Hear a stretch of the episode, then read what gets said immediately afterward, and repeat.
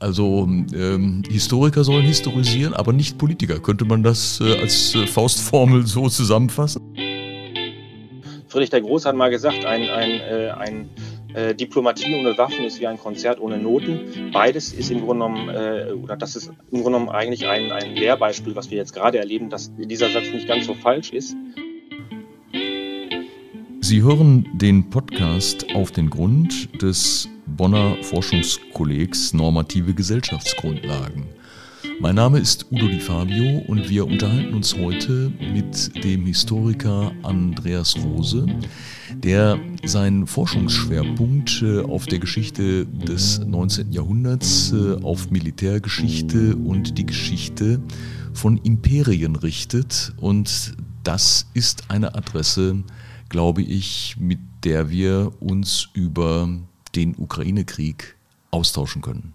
Guten Morgen, Herr Rose, nach München. Ähm, wir wollen uns heute unterhalten hm, über die Russlandpolitik, über hm, den Krieg ähm, in der Ukraine. Und wir reden hier ja mit einem Historiker, der seine Forschungsschwerpunkte ähm, ja auf das 19. Jahrhundert gelegt hat, ähm, aber auch auf imperiale Außenpolitik. Und das führt mich zu der Frage, Herr Rose, ähm, ist das, was wir heute erleben äh, in der Beziehung zwischen Russland und dem Westen, ist das eigentlich ein Kontinuitätsmuster einer expansiven russischen Politik? War Russland immer schon irgendwie auch ein imperialer Staat? Nun, ähm, natürlich, wenn wir uns die Geschichte angucken des russischen Zarenreiches, ich würde sagen, na, seit dem 18. Jahrhundert, ähm, was durchgehend eigentlich im Grunde genommen vom Expansionismus geprägt war, vor allen Dingen an seinen Grenzen, also nicht so wie die europäischen äh, Kolonialmächte sozusagen nach Afrika ausgreifend, sondern Russland hat sich immer an seinen eigenen Grenzen im Grunde genommen ausgedehnt. Und was wir jetzt erleben, ist im Grunde genommen ja, ich würde sagen, fast der klassische, das klassische Beispiel eines, eines Imperiums in Auflösung begriffen. Also ähm, das Imperium Russlands, was, also Russland hat sich selbst als Imperium begriffen, ähm, ist ja im Grunde genommen mit dem, mit dem Ende des Kalten Krieges äh, in sich insofern zusammengebrochen, als dass es im Grunde genommen die ganzen Satellitenstaaten und Vasallenstaaten an seinen Grenzen eingebüßt hat. Und äh, das Wesensmerkmal eines, eines Imperiums ist im Grunde äh, anders als äh, ein europäischer Territorialstaat über keine klaren klassischen Grenzen zu verfügen. Also immer im Grunde genommen immer an seinen Grenzen äh, Satellitenstaaten, Vasallenstaaten zu haben. Und das, was Putin jetzt hier mit der Ukraine äh, äh, macht, ist im Grunde genommen der klassische Versuch, im Grunde genommen dieses Imperium wieder zurückzubekommen. Ja, also das hat er schon 2008 mit Georgien gemacht, äh, auch eine Grenzregion. Ähm, dann 2014 natürlich mit dem äh, Ausgreifen auf den Donbass und, und die äh, Annexion der Krim. Und das ist jetzt sozusagen die Fortsetzung. Deshalb auch natürlich die Befürchtung, dass er nach der äh, Ukraine noch andere Ziele im Auge hat. Ja, also man könnte sagen, es ist ein hm, historischer Revisionismus, der Versuch, ein, ein zurückgezogenes, ein geschrumpftes Imperium wiederherzustellen, wieder auszudehnen. Das könnte mhm. man vielleicht. Ähm, nun ist ja immer eine Frage, äh, auch auch eine expansive Strategie muss ja eine Strategie sein. Äh, was verspricht sich äh, Putins Russland äh, von der Fortsetzung oder der Wiederauflage eines solchen expansionistischen Musters? Ja, das ist natürlich das große Rätsel. Ähm, das äh, hat ja auch sehr viele Politiker, äh, Politiker wie auch Wissenschaftler jetzt überrascht, dieser, dieser, äh, diese Aktion.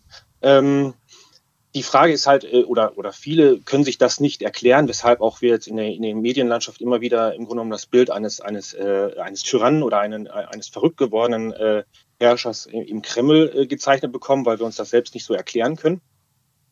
Das ist wahrscheinlich äh, so ein bisschen, also oder mit Sicherheit äh, dieser Phantomschmerz, den Putin ähm, ähm, hat des verlorenen Imperiums, was er ja schon im Grunde genommen eigentlich schon 2005 so ein bisschen skizziert hat. Also bei seinem Auftritt vor, dem, äh, Sicher, äh, vor der Sicherheitskonferenz in München 2005, äh, da fing das so ein bisschen an, diese, ähm, ja, Eskalationspolitik oder diese, diese äh, Politik zu sagen, die NATO ist im Grunde genommen, ähm, ist die NATO-Osterweiterung stellt eine unmittelbare Bedrohung für, für Russland dar. Das erweckt ja im Grunde genommen schon den Umkehrschluss, dass seine Anspruchshaltung ist, dass im Grunde genommen Russland über diese Territorien im Grunde genommen zu entscheiden hat und nicht die NATO. Ähm, auch, dass äh, im Grunde genommen ähm, diese einseitige Aufkündigung des, des NATO-Grundlagenvertrages von 1997, wo man ja ganz klar gesagt hat, dass die NATO im Grunde genommen 1907, äh, dass die NATO dort keine Truppen an die Grenzen, beispielsweise an die Grenzen zu Polen stationiert, er selber im Grunde genommen aber für sich das Recht in Anspruch nimmt, jetzt sozusagen mit Truppen in die Ukraine, also auch in, in Richtung einer ähm, in eine Angrenzung an die NATO vorzustoßen zeigt er auch, dass er selbst für sich im Grunde genommen immer noch diesen Anspruch hat, ein Imperium zu sein und das einfach wieder zu, also, äh, wieder zu erlangen. Und er selbst im Grunde genommen vor der Geschichte als der, äh, na, ich sag mal, ähm, Erneuerer des russischen Imperiums dar, äh, dargestellt oder ja. gelesen werden möchte.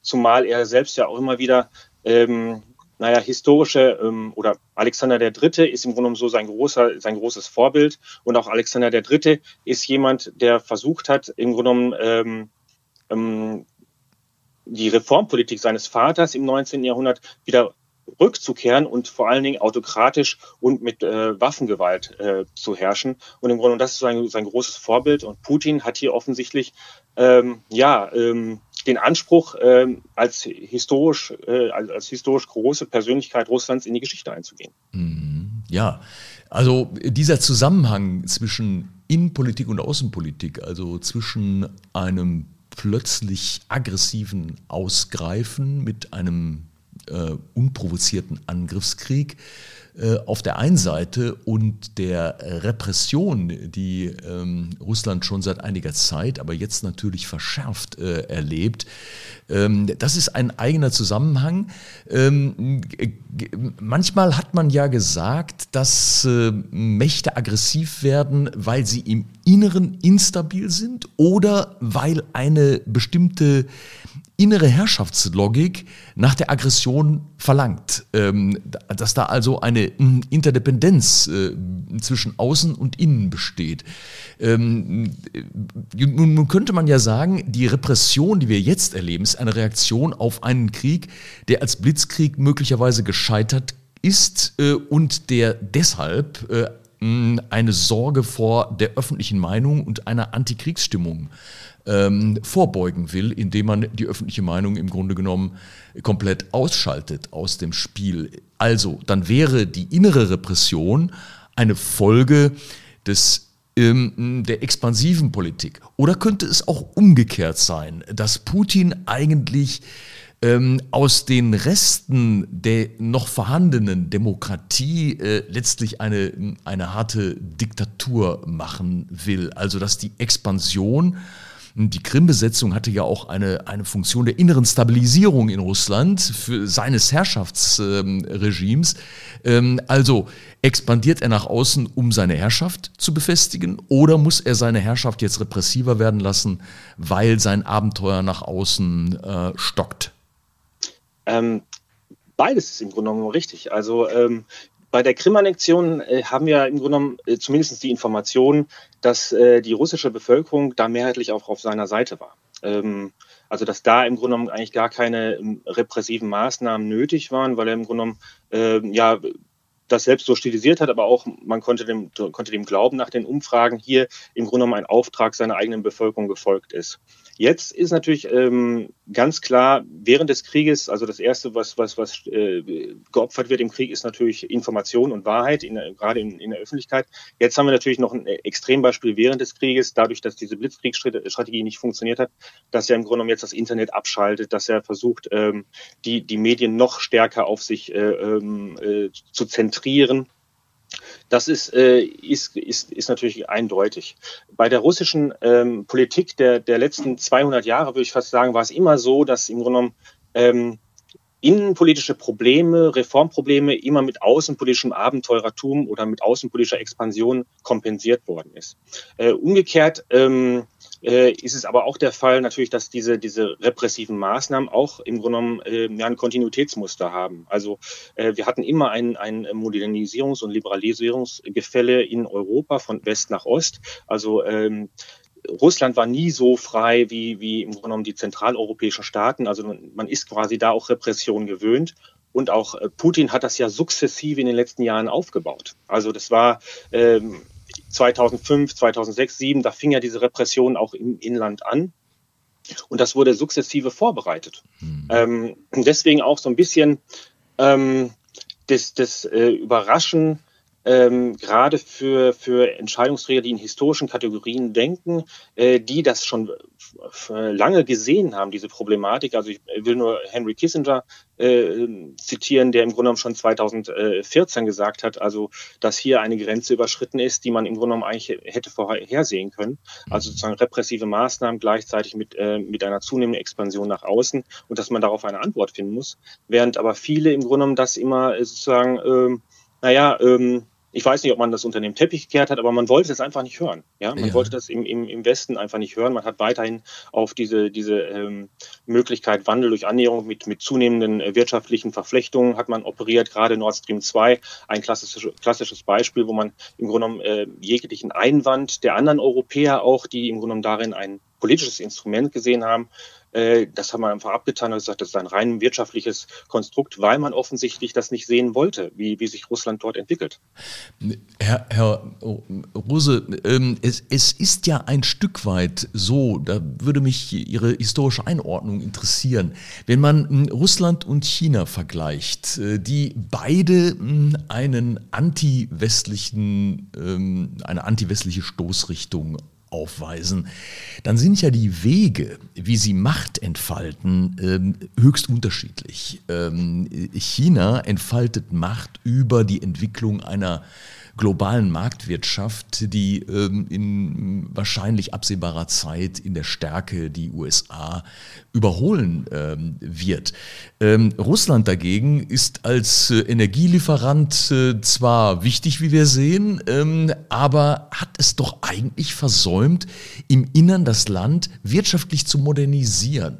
Äh, gibt es ein historisches Muster, dass Staaten, denen die innere Modernisierung, der Anschluss sozusagen an die internationale Wettbewerbsfähigkeit nicht gelingt, dass sie vielleicht einseitig, wenn die Potenzen dafür da sind, die militärische Karte spielen, um das zu kompensieren, um das auszugleichen?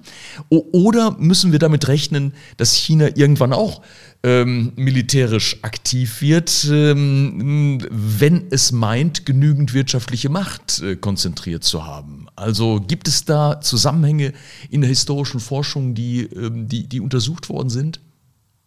Ähm, ja, so ein klassisches Beispiel wäre beispielsweise das Osmanische Reich. Sozusagen der Siechtum des Osmanischen Reiches, was im Grunde genommen in der frühen Neuzeit auch ein, ein Beispiel für, für die Modernität war, im Grunde genommen auch in vielen Bereichen eigentlich den, den Europäern überlegen, ähm, ist dann Ende des 18. Jahrhunderts im Grunde genommen, hat dann auch durch, durch zunehmende Korruptionserfahrung im Grunde genommen ein, ein, ein Siechtum erfahren. Aber dieses, dieser Fall des Osmanischen Reiches, der dauerte zwischen 1774 und 1923. Also es dauerte sehr, sehr lange, bis dieses, dieses Imperium dann tatsächlich dann in sich zusammengebrochen ist, weil im Grunde genommen eigentlich auch das europäische Konzert im 19. Jahrhundert es geschafft hat, diesen, dieses Siechtum eines, eines äh, Großreiches gut zu moderieren. Mhm. Ähm, also das zum Beispiel für, für, eine, für eine Macht, die im Grunde genommen dann versucht, im Grunde genommen durch, durch ähm, äh, Kriege, also es gibt dann in der Zeit auch äh, zahlreiche russisch-türkische Kriege, durch Kriege äh, versucht im Grunde genommen dieses Modernisierungsgefälle wieder aufzufangen. Ja. Ähm, was China angeht und ob wir damit rechnen müssen, dass die auch expansionistisch werden, ähm, äh, obwohl sie im Grunde genommen eigentlich äh, das Paradebeispiel dafür sind, dass sie sich äh, in den letzten 30 Jahren extrem modernisiert haben ist natürlich schwer zu, zu, zu prognostizieren und Historiker tun sich schwer mit, mit, mit solchen Prognosen. Also ein historisches Beispiel dafür, ähm, ob auch, ähm, ähm, naja, ähm, moderne Imperien oder moderne Staaten besonders expansionistisch werden, fällt mir jetzt ad hoc nicht ein. Trotzdem würde ich davor warnen, äh, China zu unterschätzen. Also China schaut sich gerade, glaube ich, ganz genau an, wie der Westen reagiert. Äh, denn auch China hat ja nicht nur, ähm, ist ja nicht nur ähm, ein ähm, Inbegriff für, für Modernität, sondern China hat auch für sich selbst den Anspruch eines Imperiums. Ähm, und hat für sich beispielsweise selbst äh, auch im Grunde genommen unklare Grenzen, wenn ich nur an Richtung Taiwan denke. Ähm, und hat auch für sich den Anspruch, den pazifischen Raum im Grunde genommen äh, zu, ähm, zu kontrollieren. Ähm, hat die größte Flotte inzwischen aufgebaut und setzt die ganz gezielt im Grunde genommen als Gegengewicht zu der amerikanischen äh, Flottenpräsenz ein.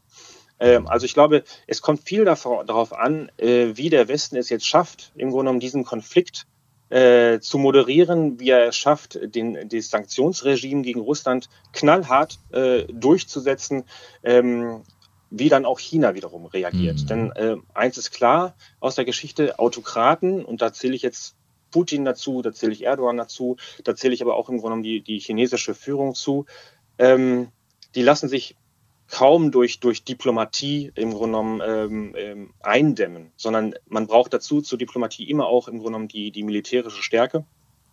Äh, oder das ist im Grunde genommen eigentlich ein, ein Lehrbeispiel, was wir jetzt gerade erleben, dass dieser Satz nicht ganz so falsch ist.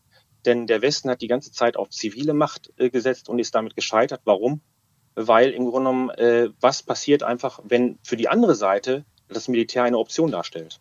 Ja. ja. Das reicht schon im Grunde genommen ja. für einen Konflikt. Ja, also ich glaube, das ist ein äh, sehr wichtiger Zusammenhang und was die Reaktion des Westens äh, angeht, ähm, möchte ich ähm, gerne äh, gleich nochmal ähm, äh, darauf zurückkommen. Aber bevor es um den Westen und seine Reaktionsmuster, seine Reaktionsmöglichkeiten äh, geht, ähm, äh, frage ich mich auch wiederum ähm, jetzt, äh, wenn ich an historische Muster denke.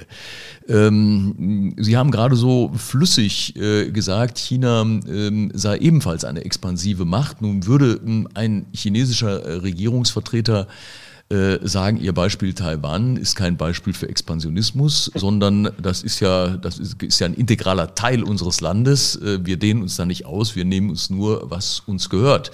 Ähm, also ähm, das, ähm, was man aber spürt äh, und was man ähm, jetzt auch als Jurist beobachten kann, das sind äh, im Grunde genommen Ausdehnungsbewegungen, die die Souveränität von Nachbarstaaten in Frage stellt. Also ob die Ukraine NATO-Mitglied wird, entscheidet sie nach unserem Verständnis in eigener Souveränität äh, und die NATO natürlich auch, ob sie sie aufnehmen will aber nicht ein dritter Staat, der äh, zufällig eine Grenze zur Ukraine äh, hat.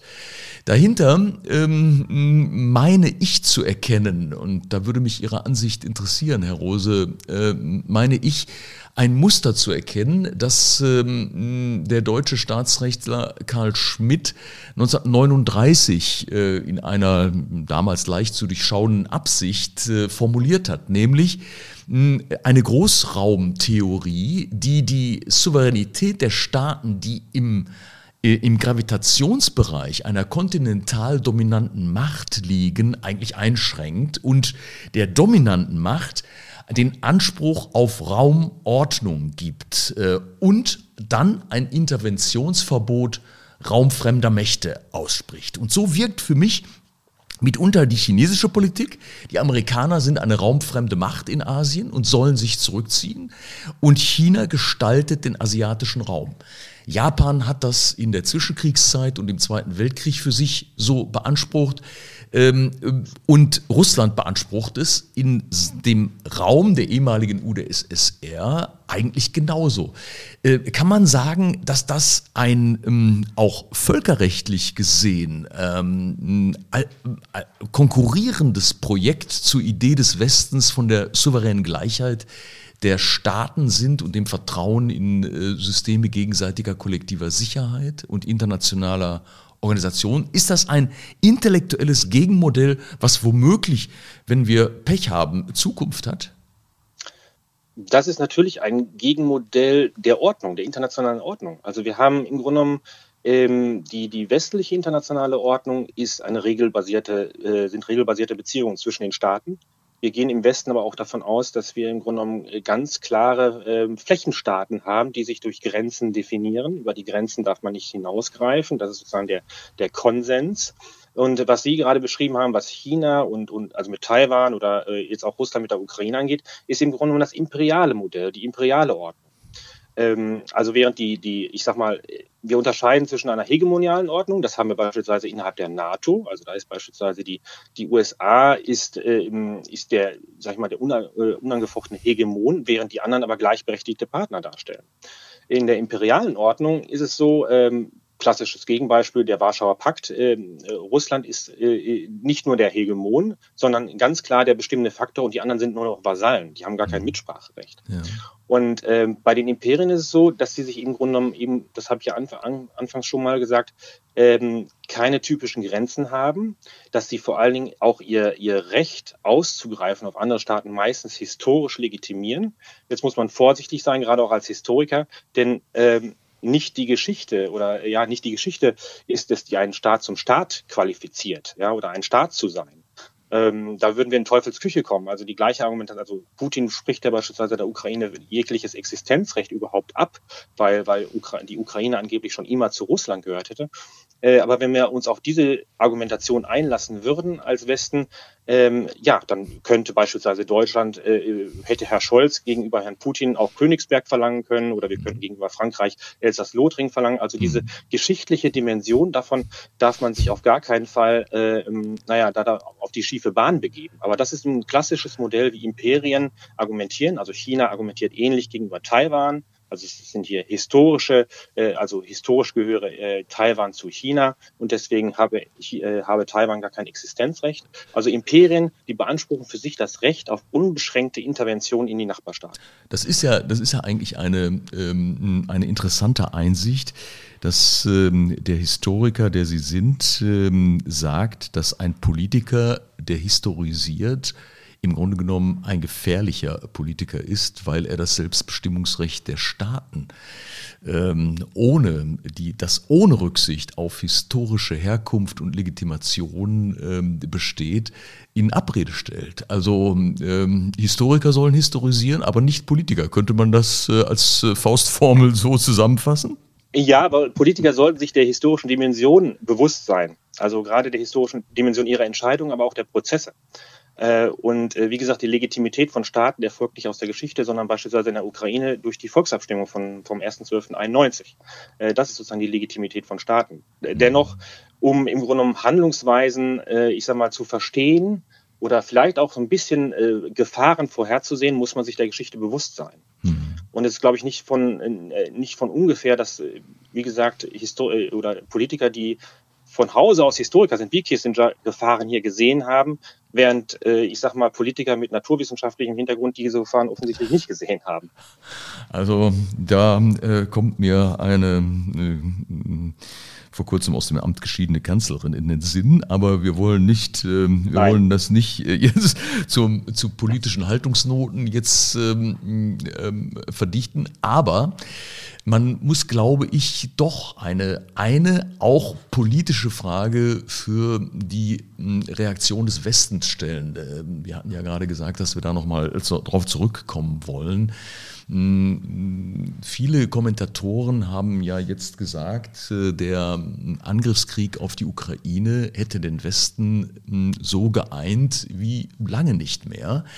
Ähm, das ähm, kann man gewiss so beobachten. Die Frage ist, ähm, ist der Westen auch in der letzten Konsequenz sanktionsfähig? Also von der militärischen Handlungsfähigkeit will ich äh, nicht so sehr sprechen, die ist vor allen Dingen eine amerikanische. Aber, aber was ist mit der Sanktionsfähigkeit?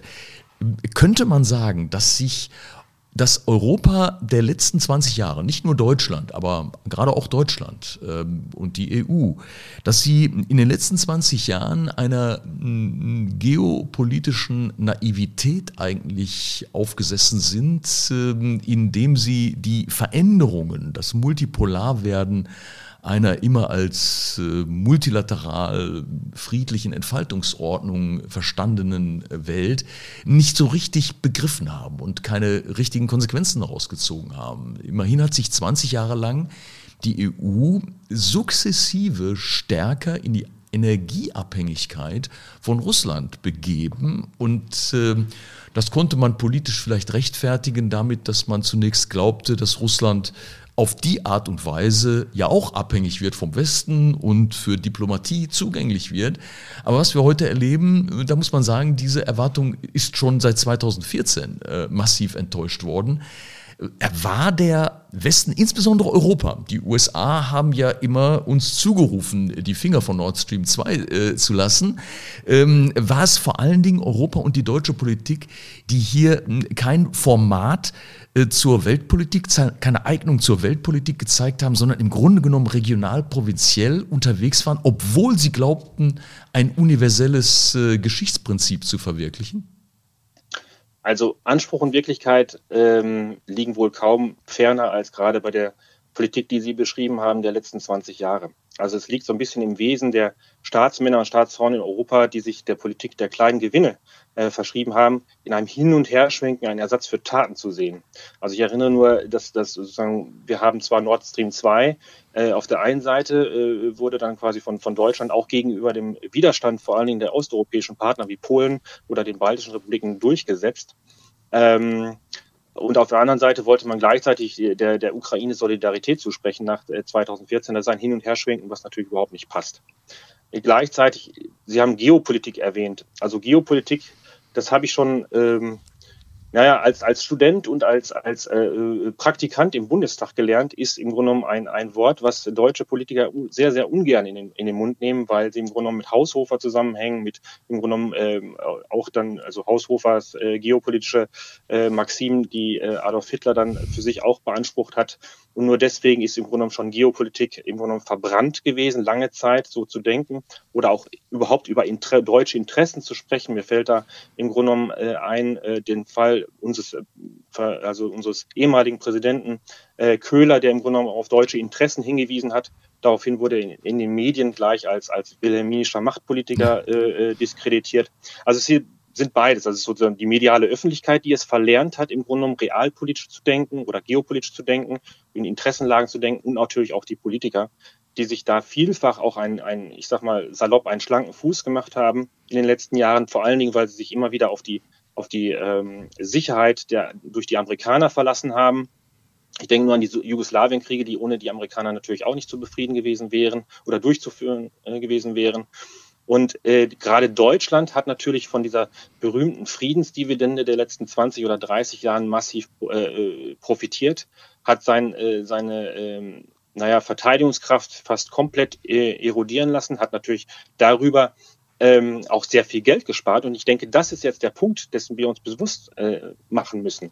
Wir haben jahrelang davon profitiert, von den wirtschaftlichen Beziehungen, von dieser besagten Friedensdividende. Ich habe es selbst mal in den letzten Tagen mal so überschlagen. Allein an Verteidigungskosten haben wir in den letzten äh, 20 Jahren circa über anderthalb Billionen Euro gespart. Das ist wahrscheinlich den Preis, den wir jetzt zahlen. Wo, woran gemessen? Am 2%-Ziel oder, ähm, oder wie, wie, nee, kommen Sie zu dieser Summe? Ich habe verglichen, was wir äh, bis 1989 äh, für Raten am Bundesbruttoinlandsprodukt äh, ausgegeben haben. Das war immer so um die äh, ja äh, zwischen zwischen drei und vier Prozent. Und dann ist das im Grunde genommen in den 90er Jahren auf 1,4, 1,2 Prozent gefallen. Mhm. Und wenn man diese alten, die, die, die Raten von äh, 19, der 1980er Jahre zugrunde legt, hätten wir im Grunde genommen immer einen verdoppelten Haushalt gehabt in den mhm. letzten 20 Jahren. Ja, ja, okay. Und wenn man das akkumuliert, kommt man im Grunde genommen so, ja, das ist natürlich eine, eine äh, etwas hemdsärmliche Rechnung, die ich hier, hier anstelle, aber kommt man ungefähr auf diese Summe. Ja. Dann kommt noch hinzu natürlich der Inflationsausgleich, aber es sind unfassbare Summen, die wir hier, ohne hier gespart ja. haben, im Wissen, dass uns die Amerikaner im Notfall ja. äh, äh, ja. verteidigen werden. Ein interessanter Und, Gedanke. Äh, das ist natürlich äh, so ein, so ein äh, Trittbrettfahrertum, was auch äh, der Chef der Münchner Sicherheitskonferenz bei verschiedenen Gelegenheiten in den letzten Jahren immer wieder angeprangert hat. Ischinger ist, ist hier gemeint, der tatsächlich vom Trittbrettfahrertum Deutschlands gesprochen hat. Und da, da ist wohl kaum, das ist wohl kaum zu, zu leugnen. Mhm. Ähm, und diese Abhängigkeit, ähm, das ist letztens in den, in den Medien nochmal gekommen, dieser Auftritt von, von Heiko Maas und, und ähm, dem Chefdiplomaten Heusgen, wie sie sich über, über Trump lustig machen, der im Grunde genommen äh, auf diese Abhängigkeit äh, hinweist und dann im Grunde genommen im Interview nachher sagen, also Deutschland ist gerade im Energie Energiesektor überhaupt nicht abhängig von mhm. Russland. Also da, da fällt einem dann wirklich äh, auch ich sag mal, jetzt als Bürger, äh, ich spreche jetzt nicht unbedingt als Historiker dann, nicht mehr viel zu ein. Man bekommt eine Gänsehaut, wenn man sieht, dass ausgerechnet ähm, ein Donald Trump ähm, hier näher an der Wirklichkeit gelegen hat äh, als diese versierte deutsche Außenpolitik. Ja, ja und, äh, wir haben ja, ein, ja. und es ist im Grunde genommen jetzt ein Offenbarungseid von 20 Jahren Außenpolitik Deutschlands, ja. der jetzt kommt, weil wir im Grunde genommen so abhängig sind, dass wir jetzt die harten Sanktionen, jetzt werden wir in, in Europa sogar isoliert, im Grunde genommen, dass wir im Grunde genommen diese harten Sanktionen wegen der Gasabhängigkeit nicht mittragen können. Ja, ja. Herr, Herr, Herr Rose, wir, wir wollen am Schluss, äh, am Schluss möchte ich eine Frage stellen, die bei einem Historiker, ich weiß, komplett unzulässig ist, äh, weil Sie sind ja nun, äh, ja nun äh, Sie repräsentieren eine Wissenschaft, die sich mit der Vergangenheit beschäftigt und nicht mit der Zukunft. Aber wir wissen eben alle, dass das Wissen um die Vergangenheit, um äh, Strukturen, um, ähm, um Ordnungsmuster der Vergangenheit, dass das manchmal eben auch befähigt, einen Blick in die Zukunft zu werfen. Nun ja. werden wir gerade Zeuge eines wirklichen, äh, eines wirklichen Unabhängigkeitskampfes. Die, das ukrainische Volk äh, ficht eigentlich für die Idee von Freiheit und demokratischer Selbstbestimmung. Äh, wird sich dieses Prinzip durchsetzen? Wird das Putin niederwalzen? Oder ist das der Auftakt für das Ende des alternden Putins? Also da würden mir zwei Dinge erstmal einfallen. Also erstmal natürlich, die Geschichte ist kein Leitfaden. Äh, nicht mal, äh, liefert nicht mal irgendwie befriedigende Analogien, aber die Gesch Geschichte lehrt durch Beispiele. Also was den Westen angeht, müssen wir uns tatsächlich jetzt das Beispiel äh, von München 38 vor Augen führen, als man auch im Grunde genommen das Sudetenland äh abgegeben hat äh, äh, an, an Adolf Hitler und im Grunde genommen dann daraus die, die Zerschlagung der Resttschechei erfolgt ist. Also das ist die Warnung. Das heißt, das ist jetzt tatsächlich äh, kurz vor zwölf. Man muss definitiv dagegenhalten, weil es geht hier um die, die äh, Urfragen unserer Freiheit. Was die Ukraine angeht, da äh, würde ich auch sagen, dass Putin den Krieg eigentlich schon verloren hat. Also es gibt, glaube ich, nichts Schwieriges militärisch gesehen als Häuserkampf, Guerillakampf, Guerillakrieg und es deutet vieles darauf hin, dass das jetzt äh, ähm, sich so entwickeln wird, zumal es auch jetzt immer mehr Berichte gibt von, von, von, von Söldnern aus, aus, aus Kanada und aus anderen Ländern, die im Grunde genommen die Ukraine unterstützen. Ähm, das heißt also, militärisch hat er das, hat er das verloren. Die Frage ist jetzt, ähm, da er ich sehe es zumindest nicht, ohne Gesichtsverlust aus der, aus der Geschichte rauskommt, wird er zum Äußersten greifen und Massenvernichtungswaffen einsetzen. Mhm. Ähm, Im Grunde genommen äh, wird er im Grunde genommen eine Politik der verbrannten Erde in der Ukraine durch, durchfechten. Äh, das ist sozusagen die, die große Gefahr, weil er einfach sieht, dass er nicht, nicht, nicht weiterkommt. Jetzt kommt noch hinzu, das Wetter spielt jetzt auch ganz, ganz äh, ihm nicht in die Karten. Also dieses berühmte Tauwetter, welches in der Region im Grunde genommen schon viele äh, militärische Operationen in der Vergangenheit zunichte gemacht hat, kommt jetzt auch. Also die Panzer mhm. bleiben stecken im, im Morast, die kommen gar nicht weiter. Also wird er versuchen, im Grunde genommen über, über ähm, ja, äh, Massenvernichtungswaffen, über, über Vakuumbomben äh, versuchen, dieses Land äh, äh vollkommen, vollkommen zu zerstören, wird er dazu greifen, äh, auch, auch flächendeckende äh, ähm, Kriegsverbrechen zu begehen. Oder ähm, gibt es jemand, der innerhalb Russland ihm Einhalt gebietet? Ich glaube, das ist so ein bisschen die, die, die Hoffnung auch vieler, ähm, dass im Grunde genommen er ist ja so alleine, so autokratisch, dass im Grunde genommen er sich auch völlig isoliert hat, dass im Grunde genommen hier das russische Militär ihm, ihm in den Arm fällt, weil von der Bevölkerung, glaube ich, da ist der Druck noch nicht hoch genug. Die andere Hoffnung wäre, dass China äh, vielleicht äh, auch auf den Sanktionskurs einschwenkt, aber da ist, glaube ich, hm. noch nichts in Sicht. Okay. Also das sind so die, ja. die Prognosen. Ja. Ähm, ich kann nur sagen, also ja. historische Beispiele vom Häuserkampf und so gehen immer schlecht aus. Ja, gut. Ja, gut oder schlecht. Ähm, keine, keine, noch keine ähm, Perspektive, die äh, uns äh, Trost geben könnte oder okay. das Herz erwärmen.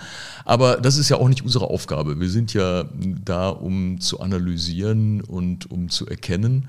Und ich glaube, Sie haben unserer Erkenntnis äh, hier wirklich geholfen. Ich bedanke mich dafür, Herr Rose. Alles ich bedanke mich. Das war ein Beitrag unseres Formats Auf den Grund. Wissenschaft im Gespräch. In zweiwöchigem Turnus möchten wir aktuelle Themen zum Anlass nehmen, wissenschaftlich zu sondieren, was hinter dem Offensichtlichen steckt. Wenn Ihnen der Podcast gefallen hat, teilen Sie ihn oder verfassen Sie einen Kommentar. Kommentare, die uns anregen, Themen weiter zu verfolgen oder Neues aufzugreifen. Vielen Dank fürs Zuhören.